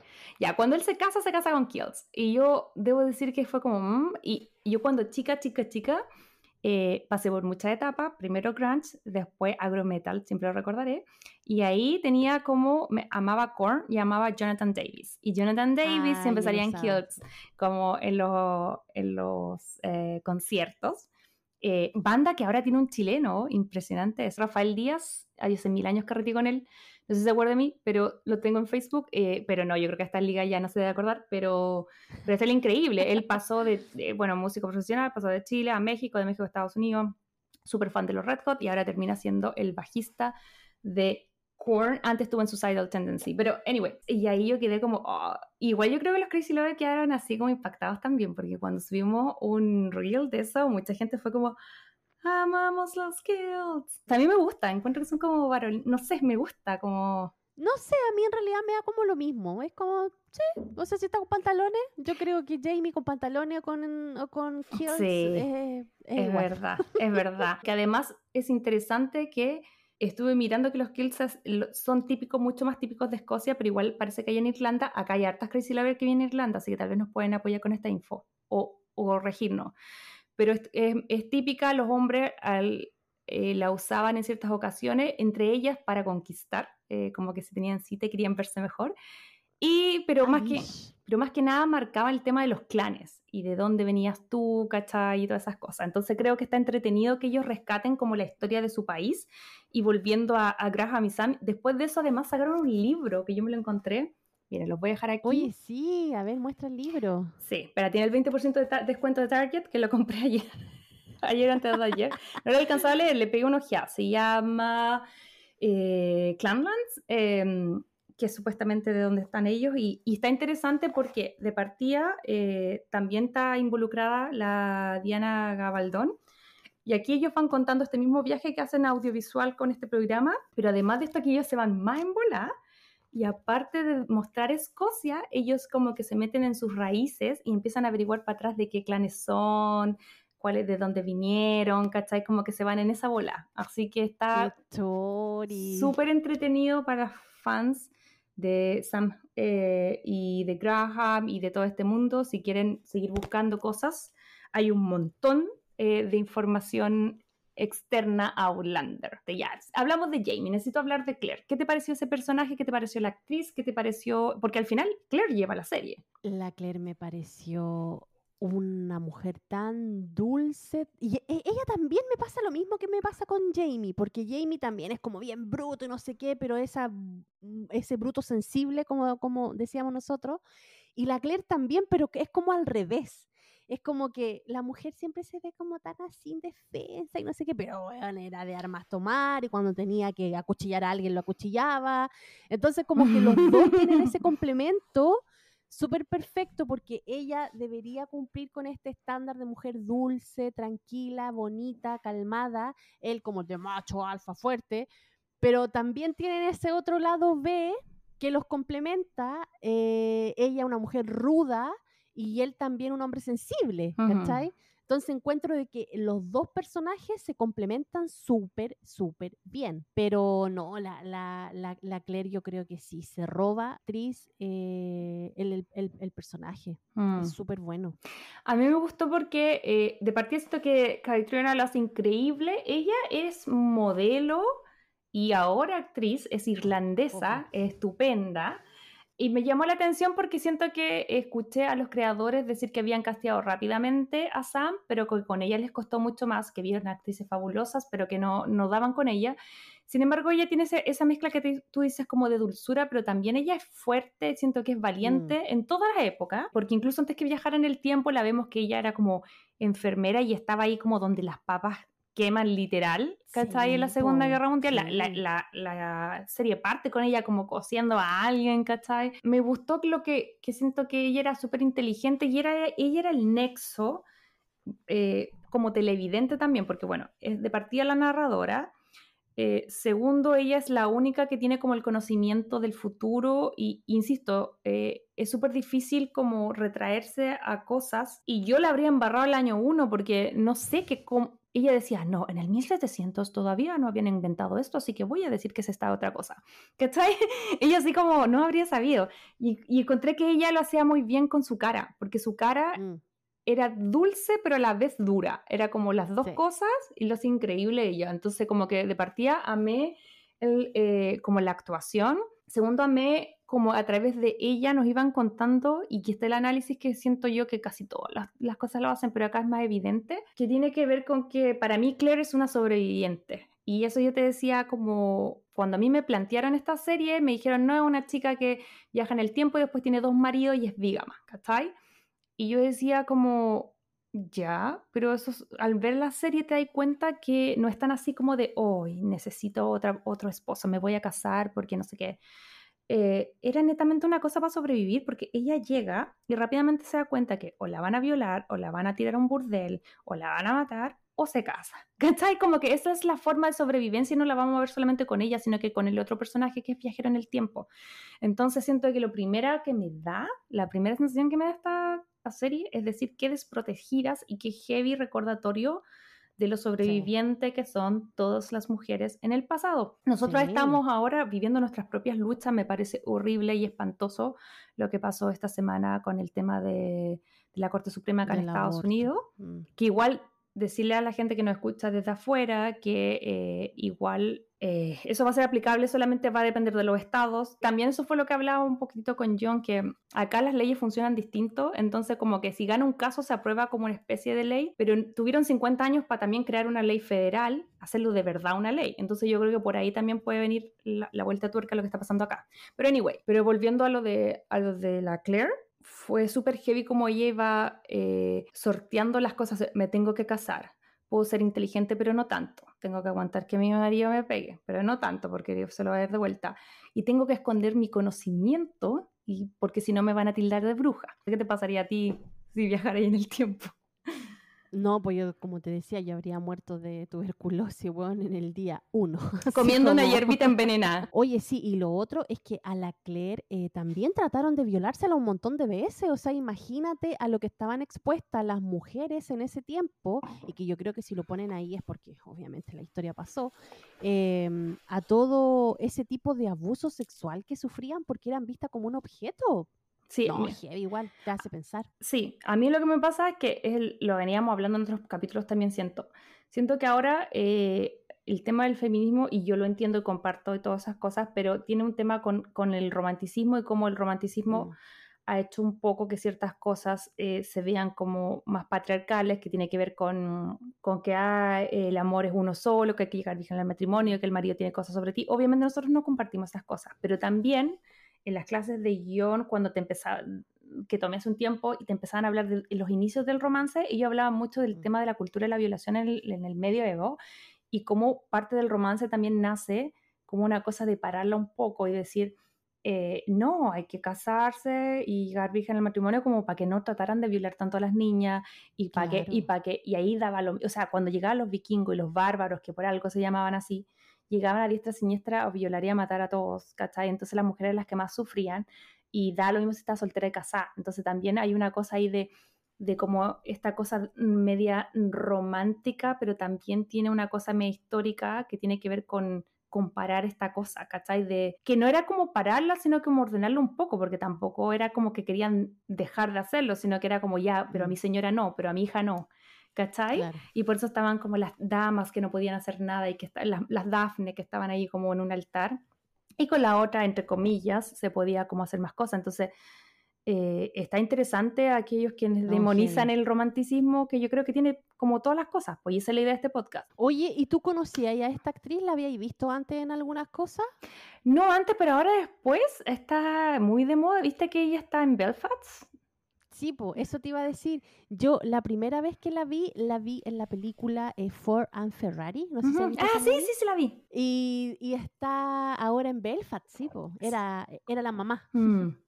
Sí, no, yo creo Sí. que ella lo hace increíble porque en verdad no tiene como un background, no es como que estudió, a diferencia de los otros actores que salieron como, no sé, pues Tobias Menzies salió hasta de la Royal Academy, que, bueno, a todo esto, Tobias es británico, la Katrina es irlandesa, so, era irlandesa haciendo acento de inglesa en Claro. Escocia, ¿cachai? Que igual ahí hay un trabajo mayor, pues bueno, Jamie es escocés. Eh, pero no puedo evitar no preguntarte, querida, si tú estuvieras, si tú hubieses estado en los pies de la Claire, ¿con quién te quedáis? Oh. Igual está la opción de quedarte con los dos. Yo ya dije, yo iría seis meses para acá, seis meses para allá, seis meses para acá, seis meses para allá. Bueno, no sé por qué me No, gusta Frank. ¿sabéis qué? ¿Sabéis qué? Va a ser súper impopular a lo mejor mi respuesta, pero mm, me habría devuelto con Frank. Sí, ¿La dura? sí, porque me hubiera dado miedo vivir en esa época. Así como, no sé, que me maten, que me... No, no, me habría vuelto a mi vida normal que tenía, donde ya más o menos sabía manejar todo. No sé. O sea, yo, desde mi punto de vista, me habría vuelto con Frank. Mm, Igual me da un poco de lata por lo que es esbozado de la temporada 2. que ya sé más o menos para dónde va y que se devuelve para acá. Es como loco, está bien. Si te gustó este otro, si te gustó las tentaciones del 2000, o sea, del siglo XVIII, quédate bacán, quédate allá. Pero eso de ir y volver y que no sé qué, porque igual ahí yo creo que debo admitir que el gran valor que le encontré a Frank fue viendo los capítulos, los primeros capítulos de la segunda temporada. Y, y dándome cuenta que igual él la recibe con los brazos abiertos y la perdona y muy a los Said y es muy como, yo no sé si habrías hecho eso. O sea, anda, John desaparece de, no sé, ocho meses, tengo la idea que se fue con Bueno, alguien. Y, y obviamente, todo, bueno, en, en la primera temporada terminó que ella está embarazada. Entonces, obviamente, deduzcan de que ella vuelve al siglo XX embarazada Mm. de otro.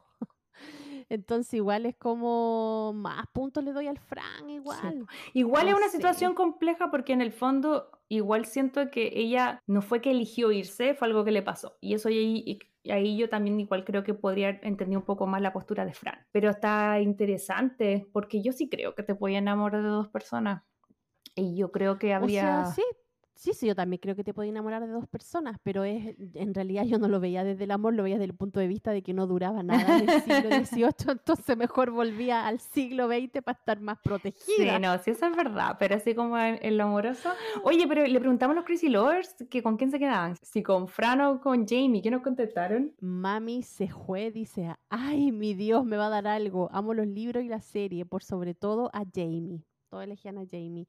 Después mi book viajero dice, ay, no, amo, best serie ever. Y yo sé que ella también elige a Jamie. Dominique-bajo dice, oh, no, no la he visto, pero la trama del pasado me llamó mucho la atención. Te invitamos a que la veas porque está muy buena. Kips CL dice, dejé de ver la serie porque me daba pena el marido. ¿Para qué vuelve? A Papuro se lo sufrir. No. Sí, pues viste, sí, ¿para qué vuelve? Si yo no, no tenía. O sea, si ya había tratado de volver una vez y eligió al Jamie, entonces, ¿para qué después vuelve más encima embarazada?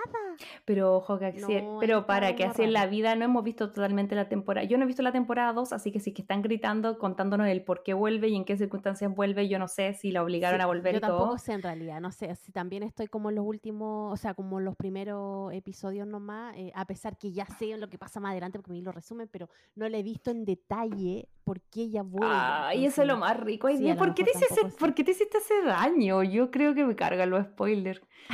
Te juro que lo más rico ir adivinando de a poquito, como, como comerse el chocolatito de a poquito. Anyway, pero definitivamente y por siempre, forever and ever, eh, Team Jamie. Porque no, aplausos, aplausos, aplausos, aplausos a Diana por sacar este hombre hermoso de su imaginación. Oye, pero yo les tengo una buena noticia a toda la fanaticada que puede estar escuchando este podcast, este episodio dedicado a la primera temporada de Outlander. Y es que, como les gozamos al principio de, este, de, de esta sección, em, se está grabando la séptima temporada. Por ahí leímos en algunos portales que eh, la séptima temporada va a tener 16 episodios nuevamente. Va a ser larguita de nuevo. Y por ahí el actor eh, Sam nos dijo que solo él sabe el final de esta serie. Entonces, él sabe cómo, cómo termina su personaje, cuál es el final, y lo otro que comentaba en un portal era de que, bueno, la, ya van como en el sexto episodio grabado, eh, las grabaciones van a ser largas y él estima que en febrero y en marzo del 2023 terminen por fin de grabar. Entonces, todo estaría indicando que a mediados del próximo año, o sea, 2023, a mediados del 2023, por ahí por agosto, salga eh, al aire la séptima temporada. Se nos acaba esta pasta, tenemos un año para ponernos al día porque son larguitos los, los capítulos y si bien esta historia se está cerrando, el parecer no significa que el mundo de Outlander se esté cerrando, porque está más que confirmado redoble de tambores que va a haber una precuela de esta serie. ¡Chan! Sí, es una precuela que va a estar enfocada a la vida de los papás de Jamie y cómo se conocen. Y un poquito Jamie nos esboza de cómo, cómo se conocieron, cuál era la historia, porque cuando la Claire le dice que se conozcan un poco más, le empieza a contar como un poco la historia de amor de sus papás. Eh, Cuando le entrega las como... perlas y después hacen cositas con ella con las perlas, yo decía, se las está agarrando en pelota con las perlas de la mamá. Yo ahí ya estaba como, ¡ah! Pero venía de, venía de, venía de The Great, que ese es más mami chus todavía ese, ese Peter el Grande, así que está bien, pero qué heavy. Bueno, la cosa es que va a ser de los papás de Jamie y parece que ellos tienen una buena historia también que contar porque por lo que nos contaba Jamie se escaparon, porque no eran el uno para el otro también y tuvieron que escaparse, algo así. Así que yo creo que esa historia también va a estar bien entretenida. Oye, y para las y otra información para las fanáticas de Outlander es que existe eh, un paquete turístico Mm. y hay una ruta que se llama la ruta Outlander y tú pagas este paquete turístico y te van a pasear por todas las partes donde graban Outlander. Oye, querida, ya, hace rato que estoy tratando de hacer esto. Dame, por favor, tus corazones y cuéntame si recomiendas esta serie o no. Cinco corazones, totalmente. Le doy cinco. Cinco porque, no sé, es que, es que el, el personaje es perfecto, la Claire me gustó, el malo es malo, ¿cachai? Eh, el Frank ahí, pobrecito, sufriéndola. No, tiene, tiene súper buena. Y cuando tú creí que estaba todo bien, no, había una cuestión peor. No, a mí, a mí de verdad me enganchó, me gustó, la voy a seguir viendo. Así que aplausos solamente tengo para esta historia y cinco corazones. ¿Y tú? ¿Cuántos corazoncitos? Ya más o menos sé lo que me vaya a decir. Mira, yo ayer te di un número de corazones, pero debo que lo- siento que lo tengo que cambiar. Bueno, mi único pero es que encontraba que eran demasiado largos y por eso le estaba dando los cuatro, porque siento que era demasiado, fue too much. 16 capítulos de una hora es mucho, pero veo que eh, este reclamo fue acogido, yo ni siquiera sabía que había sido acogido, y que las otras temporadas son un poco más cortas, entre 12 y 13 capítulos, incluso la última temporada dura 8, lo cual me parece un tiempo prudente. Así que ese era mi único pero hasta, hasta el momento de esta serie. Me entretuvo, me encantó, me sorprendió, eh, me incomodó a momentos, pero al final del día la amé, me presentó un mundo el cual me encanta visitar a través de los ojos de Claire. Nika, me voy a meter ahí en persona si se pudiera. Eh, y nada, creo que está súper entretenido. Lo único que quiero hacer, insisto, la salvedad es que igual al ser una serie de época, el nivel, por lo menos en esta temporada 1 que nosotros vimos, el nivel de violencia, de sangre, de abuso físico, psicológico y también de tortura es fuerte. Así que si a ustedes no les gusta tanto eso, igual va la advertencia, se pueden quedar con este resumen. Nosotros probablemente les vamos a resubir las otras temporadas. Así que eso, puntuación perfecta porque le voy a dar cinco corazones a Outlander, el más grande de los aplausos. Ya saben, Netflix, Star, Star Plus, Star Play, no sé cómo se llama en otros países, pero ahí encuentran las temporadas. Sí, muchas gracias Crazy Lover por recomendarnos esta serie, de verdad. Yo creo que con la Majo la sufrimos, la gozamos, nos enamoramos, odiamos. Eh, nos faltó puro llorar nomás, yo creo. A lo mejor en Mm. la otra temporada vamos a llorar. Recomendados. Ok, Crazy Lovers, y en el recomendado de esta semana les traigo algo muy, muy rico, porque si yo les digo Love and Gelato o Amor y Helado, eh, ah, a mí, yo ya estoy perdida con ese título, mis dos cosas favoritas. comer y amar. Eh, es- Oye, y si dice love y gelato es porque el gelato ya me, ya me huelo italiano. Huelo, huelo ahí.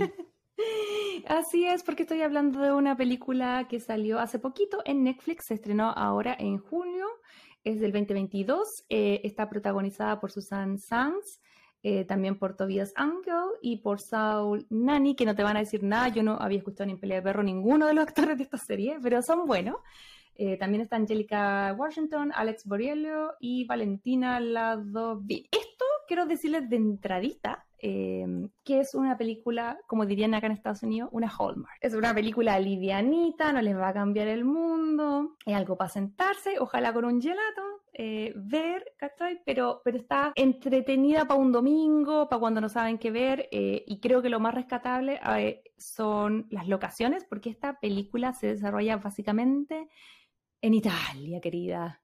En Roma, en Florencia, eh, verano, Europa. Bueno, y esta es la historia de Lina, que es una chica estadounidense que aquí vive en Los Ángeles, California. Yo creo, miro súper cerca de, Downtown, yo creo que debe ser o Koreatown, por ahí.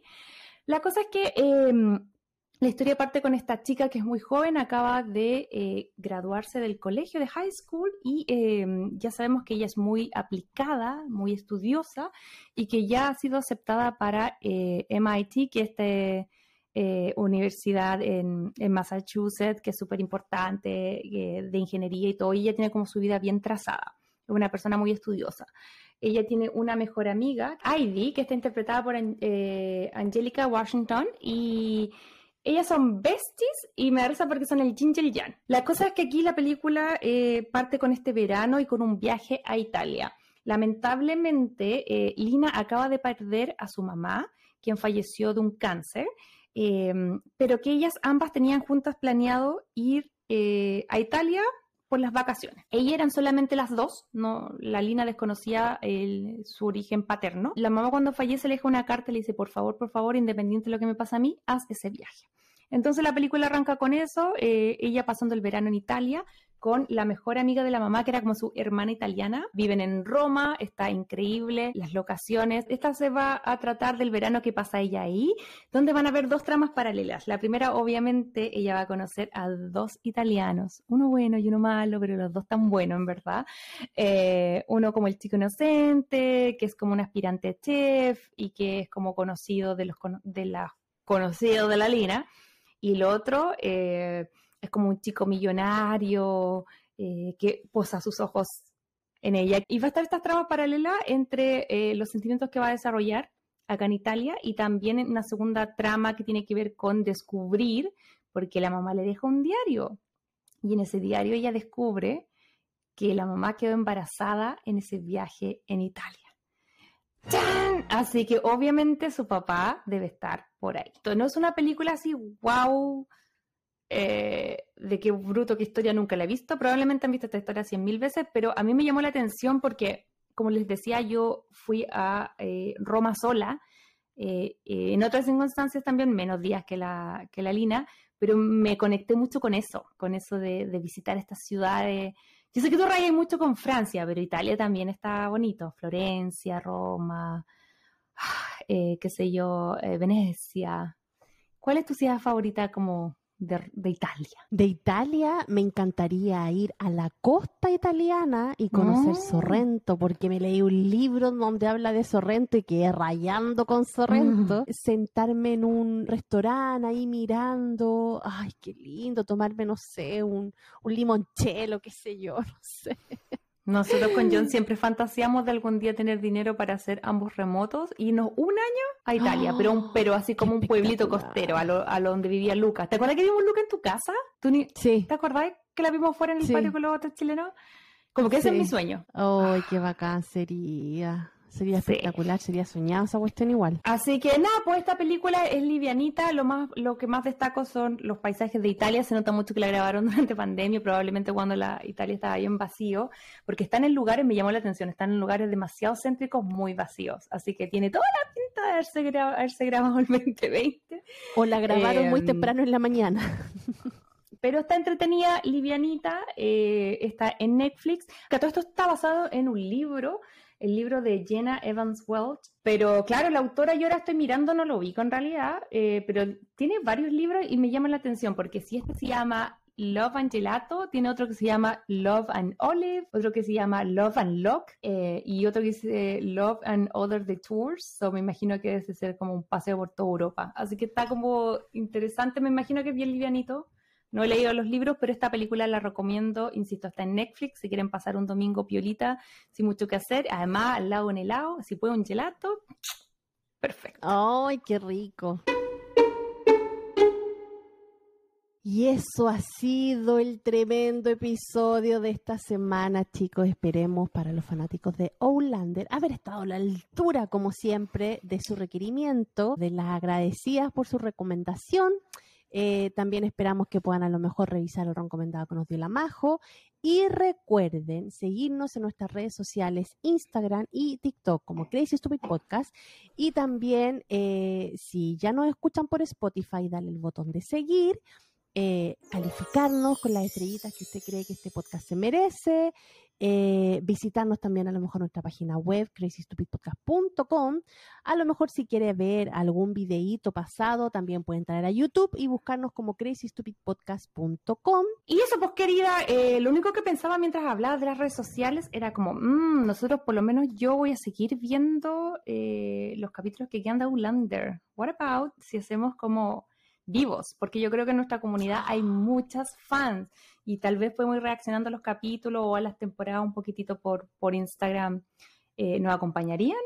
¿Sí o no? Uy, sí, entretenido igual. Sí, compartimos y mándennos solicitudes y ahí las expertas pueden hablar aún más que nosotros. Así que, nada, pues se nos viene más Outlander en este, en este mm, podcast y se nos viene también el mes de junio que julio eh, tenemos una película que ya está, pero así marcada en el calendario hace seis meses, que es, eh, por supuesto, la versión que va a entregar Netflix de Persuasión, que es lo único que tenemos definido hasta el momento y que vamos a estar mostrando al aire este próximo 21 de julio, eh, toda esta historia de Jane Austen, que es una de sus últimas novelas, incluso sale media póstuma, si no me equivoco, y vamos a revisar la versión de Netflix porque está eh, Henry em, Golding, que es nuestro querido Nick de Crazy Rich Asian. Está nuestra querida Dakota Johnson. Bueno, en fin, hay un montón de otros actores bacanes, así que eso sí o sí pónganlo en su calendario. Pero nos quedan tres fechas más por definir, así que queremos escucharlos a ustedes porque son los mejores eh, editores de contenido. Crazy Lover, háganos saber a través de las redes sociales, apenas escuchen este podcast, van corriendo y nos escriben y nos dicen qué quieren ver em, en julio, porque tenemos tres eh, semanitas ahí abiertas que vamos a tratar de cerrar. El domingo les vamos a estar contando con qué vamos a partir julio, pero necesitamos su idea. Así que eso, pues querida, con nada más que informar, más que desearles que tengan una excelente semana muchos cariños y, nada, pues nos estamos viendo el próximo día jueves. Adiós, que estén bien, que tengan un excelente principio de fin de semana y eh, escúchenos y síganos. chao, chao. Que estén bien, chao, chao. Si te gustó este podcast, recuerda seguirnos en Spotify, Apple Podcast y Google Podcast.